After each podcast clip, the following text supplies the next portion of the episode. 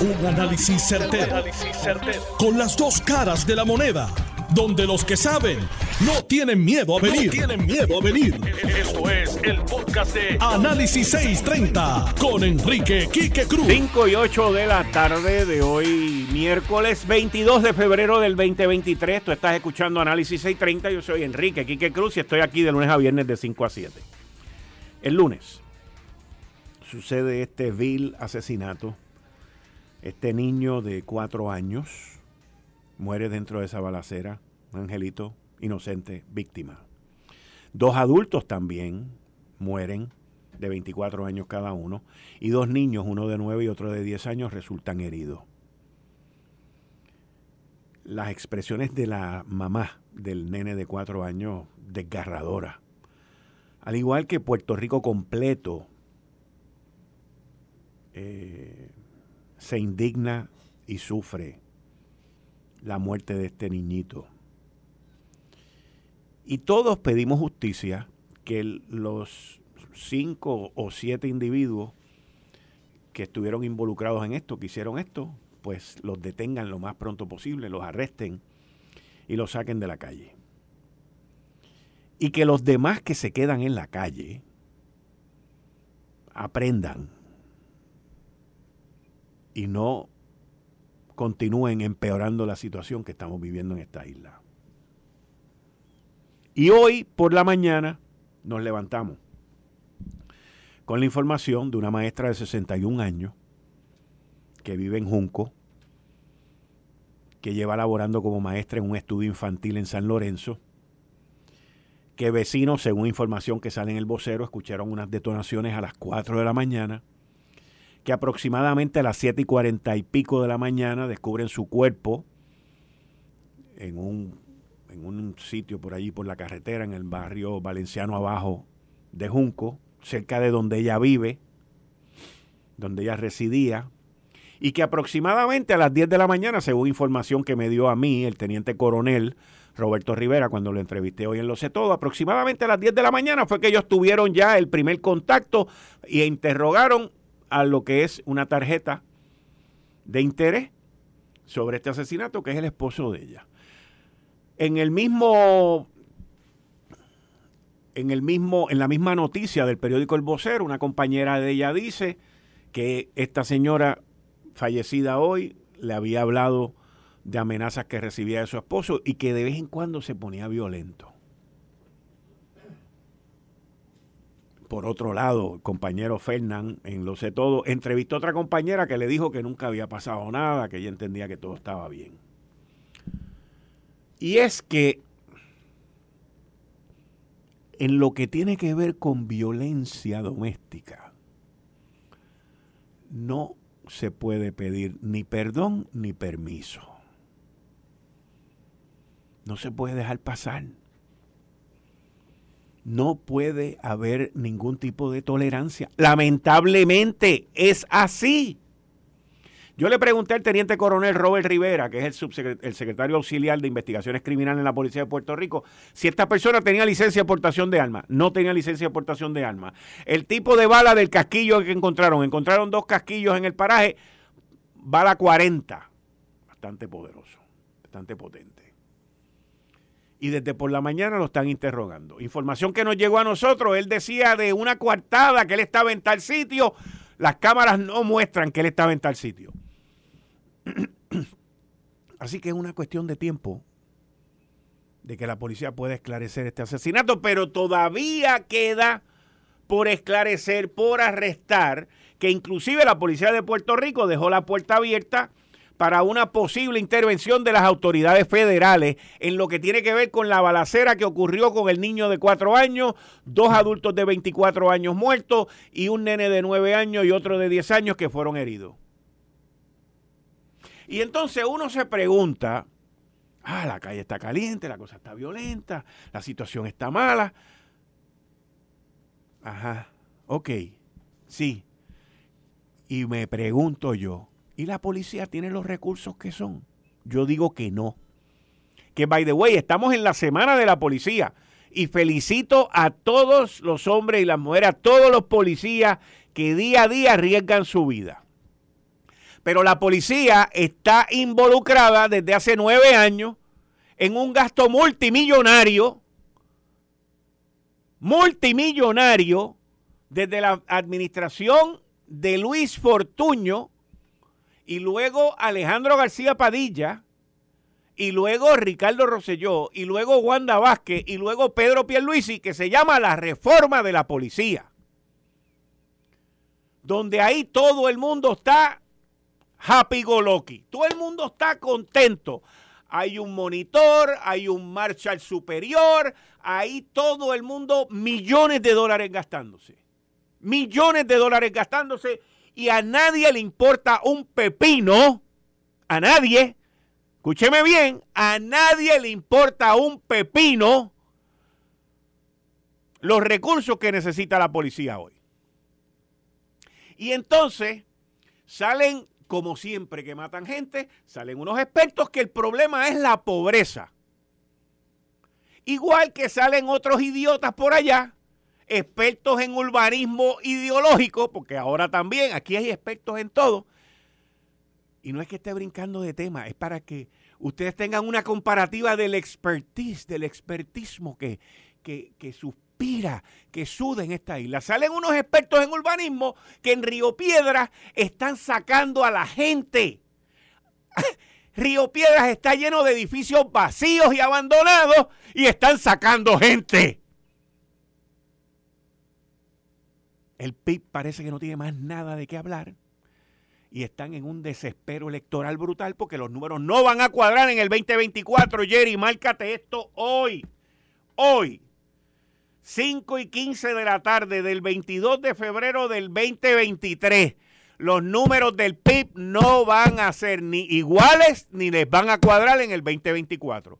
Te lo estoy diciendo más de un año con anticipación. No van a cuadrar. Y entonces, volviendo a que nadie le importa un pepino, se están gastando millones de dólares en la reforma.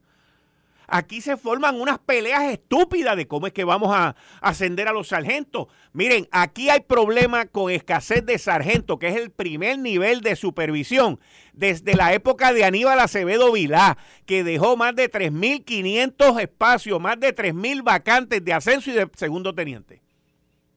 Yo tengo el dato, lo vengo estudiando desde esa época.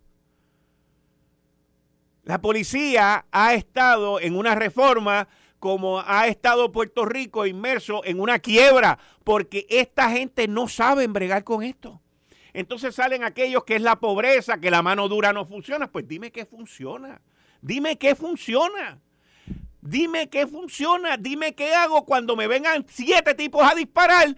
¿Y qué hago? Aparte de esconderme. ¿Qué hago? Eso no tiene que ver con la pobreza, señores. Déjense de esa malanga. Aquí en la sociedad hay gente buena y hay gente mala. Así de sencillo. Y los malos hay que meterlos en la cárcel o ustedes quieren que los rehabilitemos después que matan a un nene de cuatro años.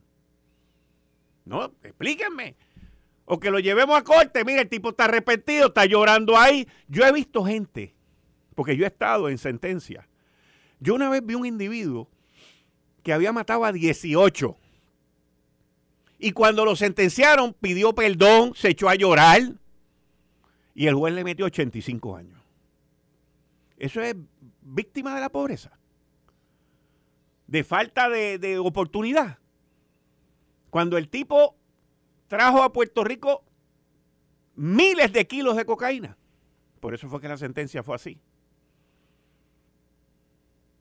Y pueden venir dos o tres y decir, ah, bueno, lo que pasa es aquí que, que tú estás bien y tú esto y tú lo otro. No, no, no. No. Yo estoy bien porque trabajo. Yo estoy bien porque estudié. Yo estoy bien porque eché para adelante. Yo estoy bien porque decidí no meterme en problemas. Porque cuando yo era jovencito también me ofrecieron droga. Como se le ofrecen a todos los jóvenes y tú tomas una decisión. Ese es el momento de la verdad. Búsquense ese libro, se llama The Moment of Truth. Es el momento de la verdad. No tiene nada que ver con droga, no tiene nada que ver con pobreza, no tiene nada que ver con nada. Tiene que ver con una decisión que tú tomas en esa vida y tú tienes segundos para tomar esa decisión. Y es el momento de la verdad. el momento que define tu vida. Y todos vivimos esos momentos diariamente. Diariamente. Y ha estado demostrado que cuando las fuerzas de ley y orden funcionan, la criminalidad baja. Y ha estado demostrado que cuando las fuerzas de ley y orden no funcionan, la criminalidad sube porque los criminales, mira, igual que nosotros nos leemos los periódicos, ellos escuchan los radios de la policía. Los criminales tienen los radios para escuchar a la policía, para dónde van, para dónde vienen, para dónde, porque eso es una profesión. Ah, bueno, otros dicen que pues para evitar el problema de la droga, pues vamos a legalizarla. Yo en una época pensé eso. Hasta que un día me levanté, esto hace, creo que fue como en 1992-93 un jefe del FBI, yo me levanto en una actividad que había y le digo, ¿por qué no se legalizan las drogas? Y el individuo me contestó lo siguiente. No podemos legalizar las drogas porque las drogas, hay unas drogas de la cocaína y otras, ahora están peores, que son unos químicos que alteran el comportamiento de la gente. Me dice el individuo, y eso no se puede, no se puede legalizar. ¿Usted quiere saber algo? Búsquelo, porque yo hago el trabajo, yo lo leo y lo transmito con ustedes aquí. Hay una cantidad de congresistas en el Congreso de los Estados Unidos que apoyaron la legalización de la marihuana, que han apoyado toda esta liberación de la marihuana, que ahora se están dando cuenta que los nenes, los chamaquitos de 14, 16, 17 años están teniendo unos problemas psicológicos en sus neuronas y en el cerebro por el uso de marihuana y están buscando a ver cómo resuelven este desmadre que hay con la marihuana. Búsquelo. Ahorita en la pausa le voy a traer el artículo porque lo tengo en mi carro. Hay una preocupación, salió en la revista Político de Washington, D.C. No estamos hablando de Fox ni nada de esas loqueras, una revista reconocida, un estudio, congresistas preocupados por la situación de la marihuana. Aquí, ah, no, dale para adelante, vamos a fumar marihuana todo lo que da. O sea, la gente no se da cuenta de los problemas sociales que estamos teniendo ahora por todas estas loqueras de la gente. Ahora todo el mundo es love, peace. Vamos a fumar marihuana, van allí a los sitios públicos, tú entras una peste a, marihuana brutal. Pues si tú quieres fumar marihuana, fúmatela tú, pero no me hagas a mí fumármela. No, porque yo tengo mis derechos. Ahora todo el mundo tiene derechos. Y los que tenemos derechos no tenemos. No, no se puede. No se puede. Esto hay que comenzar desde lo más básico. Y el problema más grande que hay hoy en día en la lucha y en la criminalidad se llama la reforma de la policía. Ahí hay gente cobrando millones de dólares que le importa un bledo las necesidades que tiene la policía. El próximo problema, el Departamento de Seguridad Pública. El otro problema, el gobernador de Puerto Rico. No importa el que sea. Pierluisi fue secretario de Justicia. La que estaba antes había sido secretaria de Justicia. Todos hacen lo mismo. Nada. Nada. N-A-D-A, nada. Y ahí es donde está el problema. No hay una conjunción. No hay un elemento que una todo esto. Que si el DSP quiere una cosa, los coroneles que tiene metido allí le quieren tumbar la cabeza a Antonio López. Antonio López se está defendiendo de los criminales y del DSP. Todo el mundo es un desmadre y los criminales se aprovechan de eso. Y mientras tanto no hay suficientes policías, no hay suficiente equipo, no hay suficiente dinero. Repartimos 600 millones de pesos en un bono y no hay dinero para reclutar más policías porque la paga y los beneficios son demasiado bajos con el riesgo. Y los tipos que están involucrados en la reforma de la policía Nada, porque lo que a ellos les importa es cobrarse los 200, los 300 mil, el millón del bufete de abogados, el otro y el otro y el otro. No les importa que le maten a nadie aquí. Ese es el problema que nosotros vivimos en esta isla. Por eso es que estamos como estamos. Eh, estás escuchando el podcast de Noti1. Análisis 630 con Enrique Quique Cruz. El amigo Alan Maccabi, que está escuchando el programa, me envía una foto esto fue a febrero 15 del 2023. Bukele, el presidente de El Salvador. 300 días sin homicidios en El Salvador.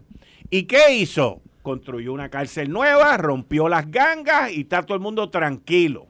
¿Qué tiene que ver eso con la pobreza? Salvador, El Salvador, ¿ok? Otra cosa más que les tengo aquí, lo que le dije de la, de la marihuana. Un artículo en Político, la revista en el internet, sobre la salud. Pot is making people sick. La marihuana está enfermando a la gente. El Congreso está tratando de catch up, de remediar la metida de pata. Hay un alto número de evidencia que dice que la marihuana es mala para usted. Y todo aparenta ser que en el Congreso están trabajando regulación, reglamentación. Y los mismos, los mismos congresistas, ¿ok?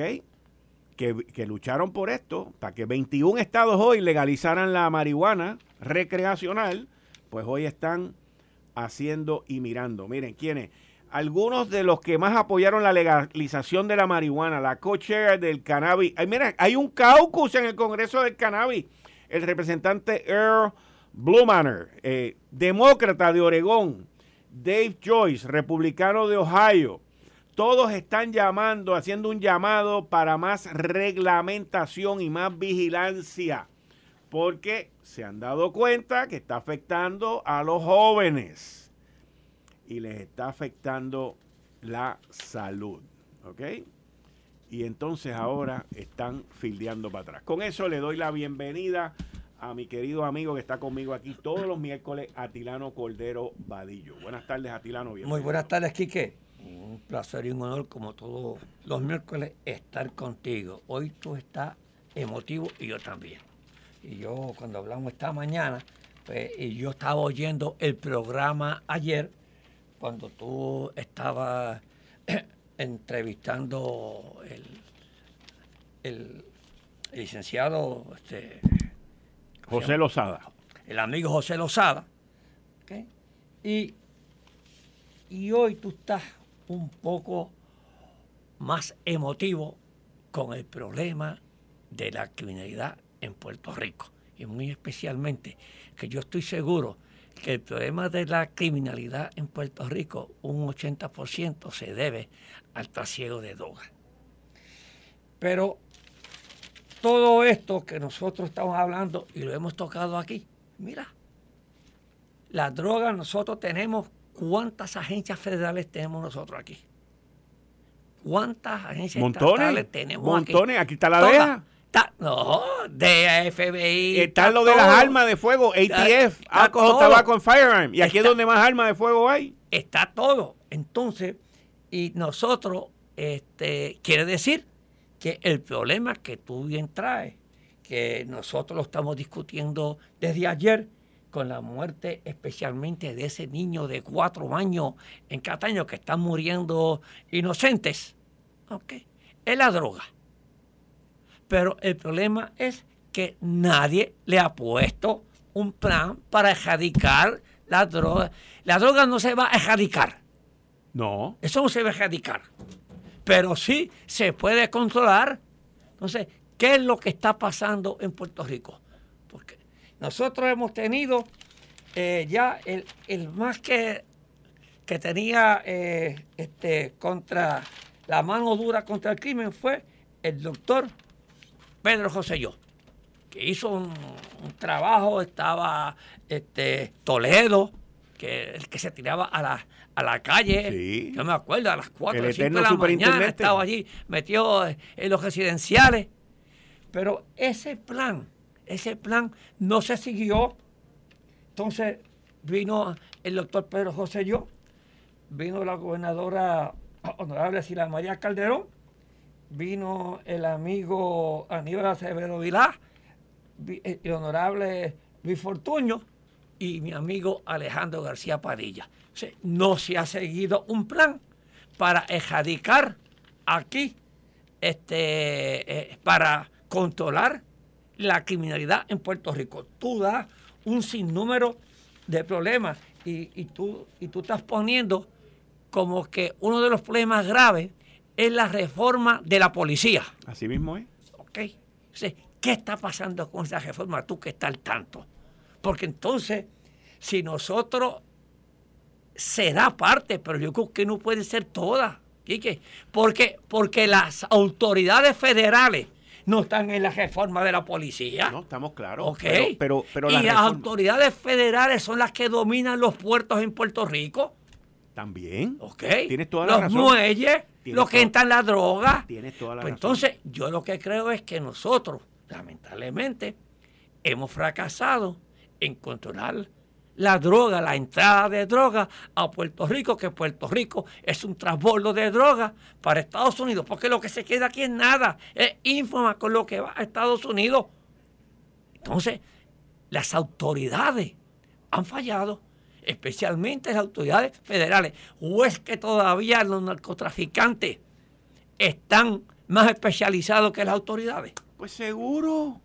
Pues sí. ¿Con las federales también? Pues seguro, sí. Entonces, entonces hemos perdido, hemos perdido la, hemos perdido la batalla. Yo creo que no. No podemos rendirnos. No, eh, una cosa. No podemos rendirnos. porque, oye, nosotros, aquí está la nación americana, que es la nación más poderosa del mundo. Correcto. Ok. Correcto. Y fíjate, ahora que tú dices eso, el, el, el presidente Nixon que creo que fue el que declaró la guerra contra las drogas. Él declara la guerra contra las drogas después de lo de Vietnam. Obviamente tú tienes que agarrar ese aparato militar, no el, no el militar, pero el aparato tecnológico del dinero, del billete que se gasta. Y pues si vas a terminar con la guerra de Vietnam, pues vamos a ponerle el gasto en otro lado. Han fracasado. Eh, la realidad es que han fracasado. Pero la realidad tampoco es, o el beneficio de haber fracasado tampoco es aceptar a todos los colgados que sean médicos. ¿Ves? Esa no es la solución.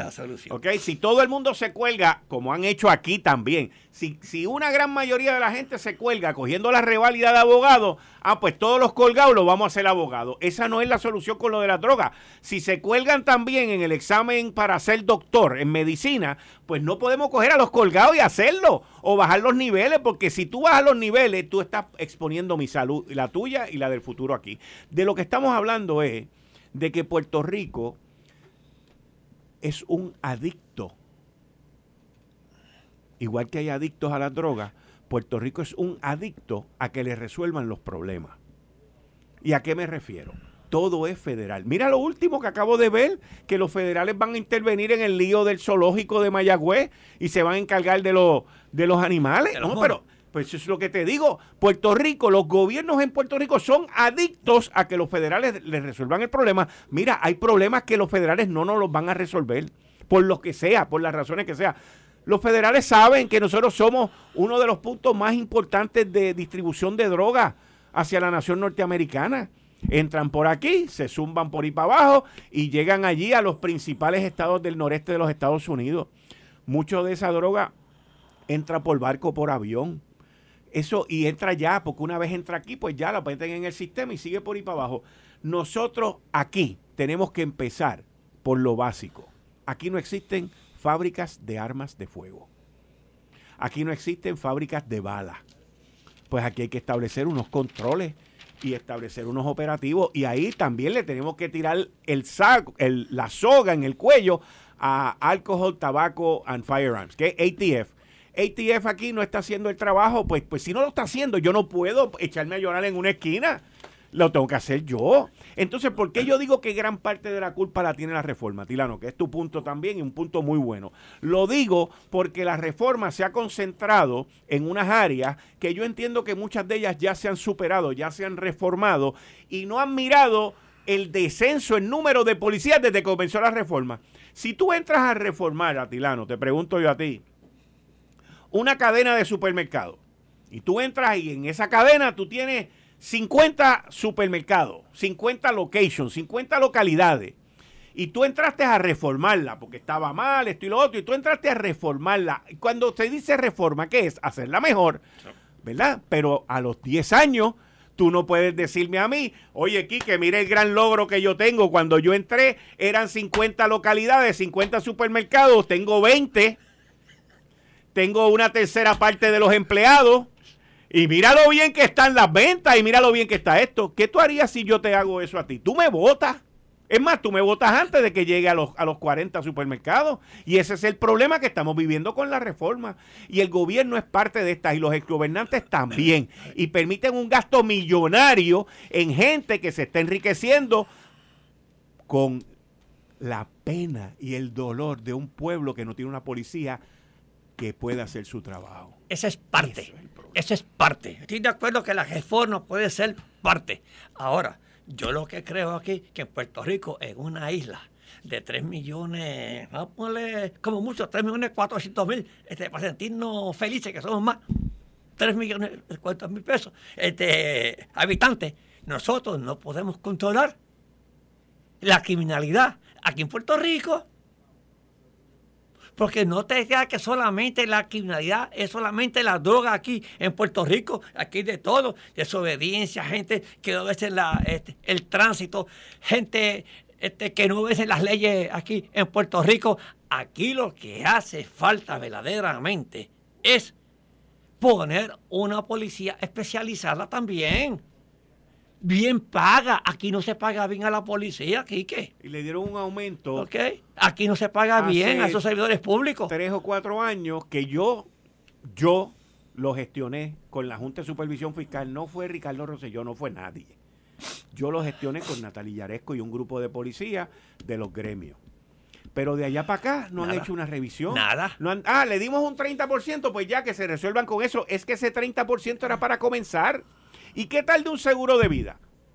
¿Y qué tal de las viudas que se quedan atrás? ¿Y qué tal de los hijos que se quedan atrás? ¿Y qué tal de las necesidades que tiene la policía? O sea, aquí es apaga, apaga la llama mientras se te queme el parque. Pero nosotros tenemos que reevaluar el sistema y dónde es que estamos fallando, porque yo creo, estoy de acuerdo contigo, que hay una parte de la reforma de la policía, pero yo digo que la, todas las otras autoridades han fallado. Ah, ¿Cuál es el problema? Eso yo no me atrevo aquí porque soy empresario, yo no me atrevo a decir cuál es el problema, analizarlo. Pero si yo algún día estuve allí en, eh, en Fortaleza, yo llamaba a todo el mundo y vamos a hacer un plan y vamos a trabajarlo. Pero que aquí el problema es que lo que la política también ha hecho daño en Puerto Rico la política partidista, que lo que hizo uno bueno cuatro años, lo que hizo el doctor José Yo bueno cuatro años, el que vino, no lo continúa. Y eso es un problema que nosotros tenemos. Oye, y el plan Roselló tuvo sus errores. oye, nada es perfecto en la vida. Nada es perfecto. Pero como lo, él lo hizo de una manera, había que tumbarlo para venir a hacer lo otro. Y de allá para acá, y, y yo estoy claro, que no es la mano dura solamente. Por eso es la reforma ya ayudó a la integración de la policía, a la comunidad y a todo lo que ellos están haciendo fantástico. Pero no tenemos los recursos en la policía de Puerto Rico y el Departamento de Seguridad Pública es un estorbo, no, un, no, es, no es un amigo, es un estorbo.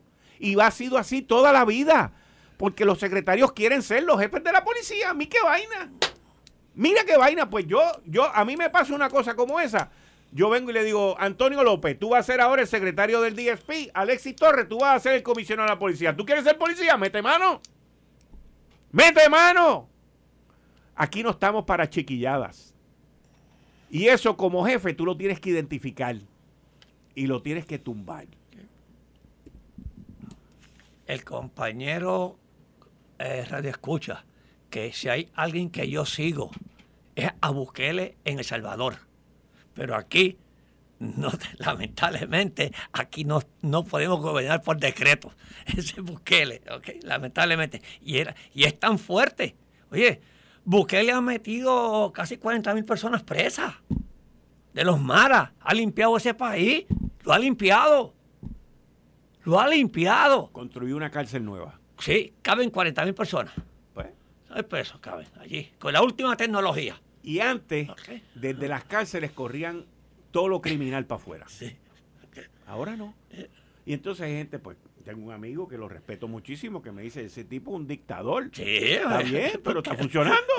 O sea, Claro. y aquí en Puerto Rico lo que él hizo no lo podemos hacer. No lo podemos claros, hacer. Porque no, no, las leyes no lo permiten No, y todo ese tipo de cosas. ni la Y en Constitución. Y la constitución. Pero en Puerto Rico es hasta peor, porque nuestro sistema judicial está diseñado a favor del criminal. Está diseñado a favor del criminal. Aquí el criminal tiene todos los derechos. Todo. Míralo, mira los casos. Es un desastre. Pero nadie se atreve a meterle mano a eso. ¿Por qué? Te voy- yo te voy a decir por qué. Yo te voy a decir por qué. Y esto lo digo con todo el respeto. Aquí hay una clase, ¿ok? Que se llaman los abogados. Y los abogados han gobernado a Puerto Rico. De todos los gobernadores que han habido aquí, creo que nada más que uno o dos no han sido abogados. O tres. Sánchez Vilella quizás. Pero de los 13, como nueve o diez han sido abogados. Pues los gobernantes son abogados. La clase de abogados, pues las leyes las hacen los abogados, las chequean los abogados, pues todo, eh, todo eso. Oye, si tú tienes el control de los bizcochos, pues tú eres el que va a hacer el bizcocho a tu manera. Pues aquí están los bizcochos hechos a la manera que, que la quiere el, el, el, el horneador. ¿Qué qué? Tengo que salir yo en defensa de los abogados. Adelante. Aquí hay buenos abogados. Ah, no, los hay, yo no estoy todos. generalizando. No, no, no, no, no, no. Pero no. el sistema Es judicial está hecho a favor del criminal. Porque son las leyes. Bueno, Bueno, son las leyes, es, exacto, sí, hechas por gente que le conviene que sean así. Pero tengo que defender a los abogados. Ah, yo también, los quiero, igual que los defender. médicos, los adoro. Hay, hay muchos abogados buenos.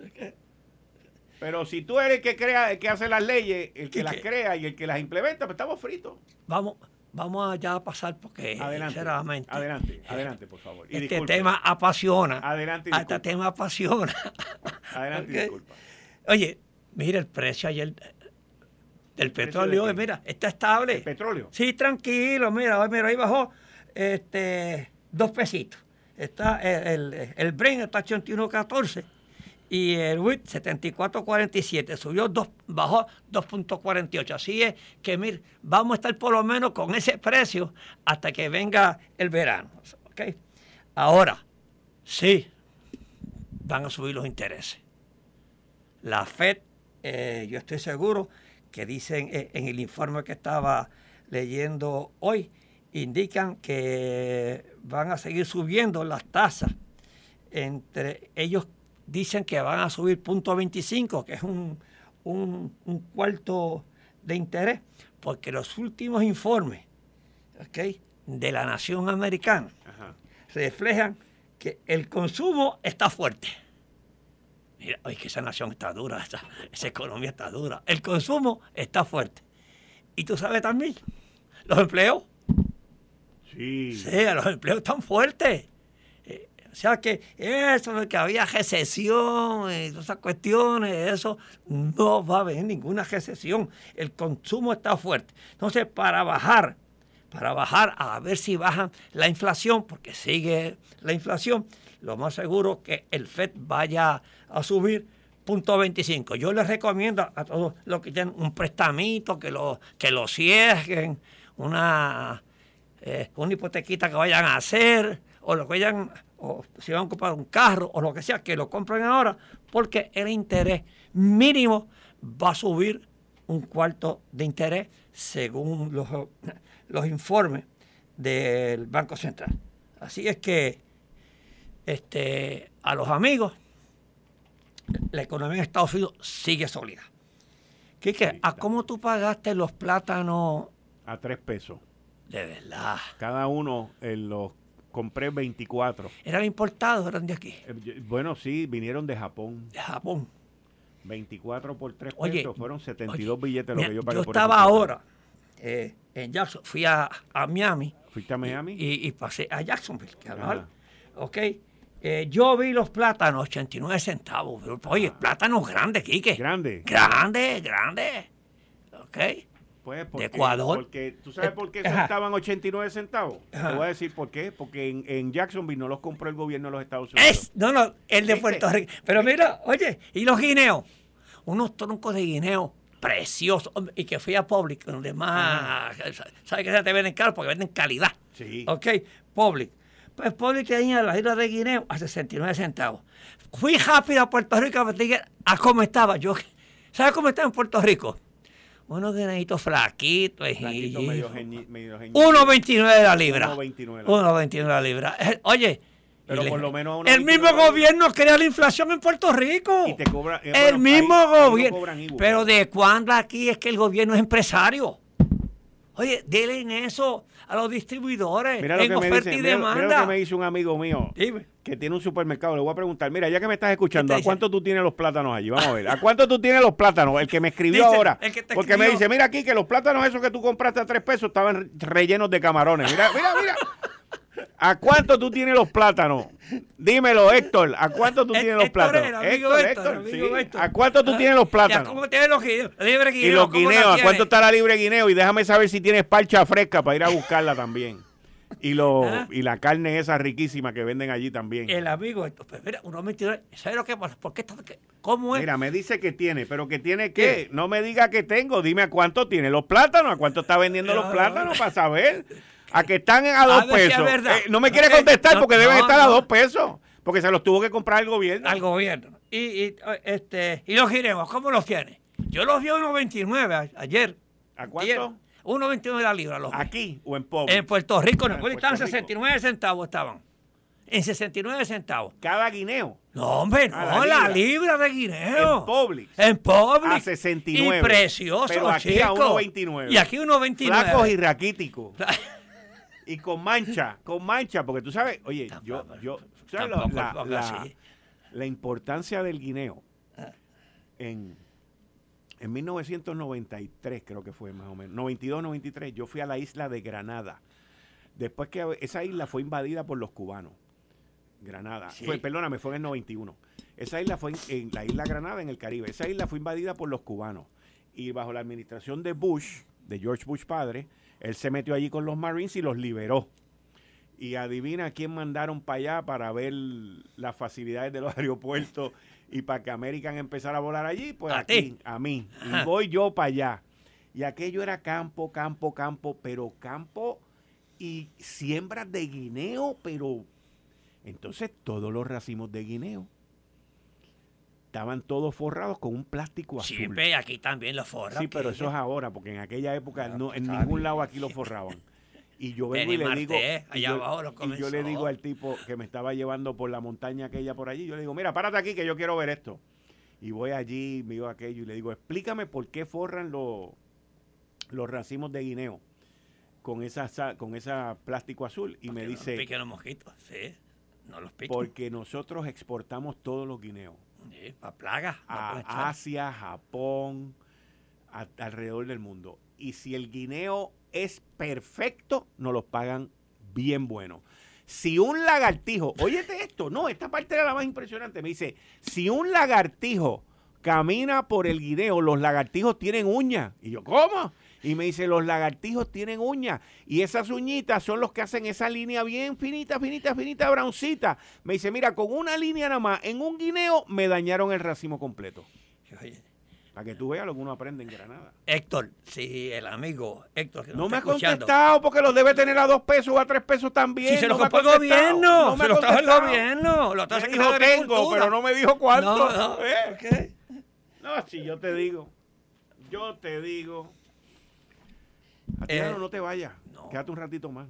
Oye, Quique, eh, aquí por lo menos yo estoy contento. Ayer, eh, el, hoy, ayer fue el, el, eh, otro empresario contra mí. Cada vez que tú me dices empresario, pues yo me estoy diciendo porque los empresarios están dando mal ejemplo. Ayer José Bou Santiago, el empresario que le regaló el Rolex al alcalde de Cartaño, Feliciano Delgado, ok, pues le echaron ayer. Sí, le echaron dos años ahí. por y, lo- y los federales querían meterlo preso ayer mismo. Sí. Porque se encontró con el cano en un chinchorro. Cano, ok. Y le dijo: ¡Mira! ¡Tú lo que me hiciste! ¿Y qué quería? Que le dijera que buenos días. fue, Papi, te quiero mucho. ¿Quiere otro Rolex?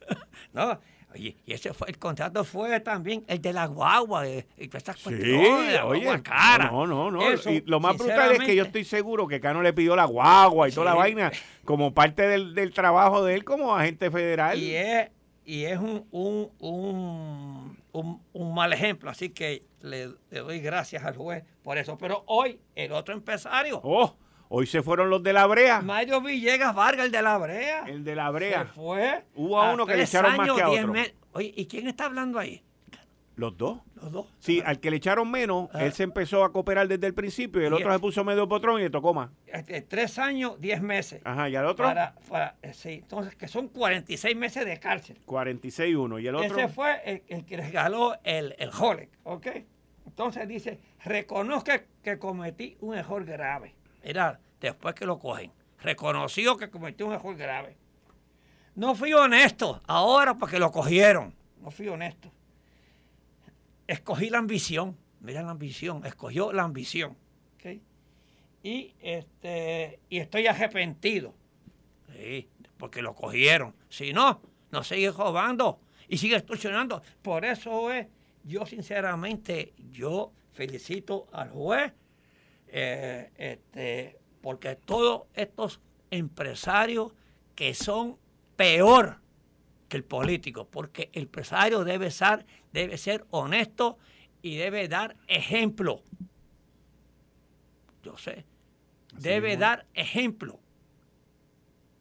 Si es que yo me siento contento porque esos dos, esas dos personas la echaron para, para adentro. Bueno, tengo que ir a una pausa. Aquí me escribe uno, antes que me vaya para la pausa, que me dice que conoce de esto, que la mosquita blanca es la que daña el guineo aquí. Sí, no, cualquier cosa que pique el guineo. Pero que es la mosquita blanca, pero que es la mosquita una plaga, es una plaga, ah, es una plaga. Una plaga, es una plaga. Entonces se pone esa, esa, esa bolsita tiene insecticida, ¿oíste, Quique? El plástico eso. Sí, eso tiene insecticida. Esto fue el, podcast de Notiuno. Análisis 630 con Enrique Quique Cruz. Dale play a tu podcast favorito a través de Apple Podcasts, Spotify, Google Podcasts, Stitcher y notiuno.com.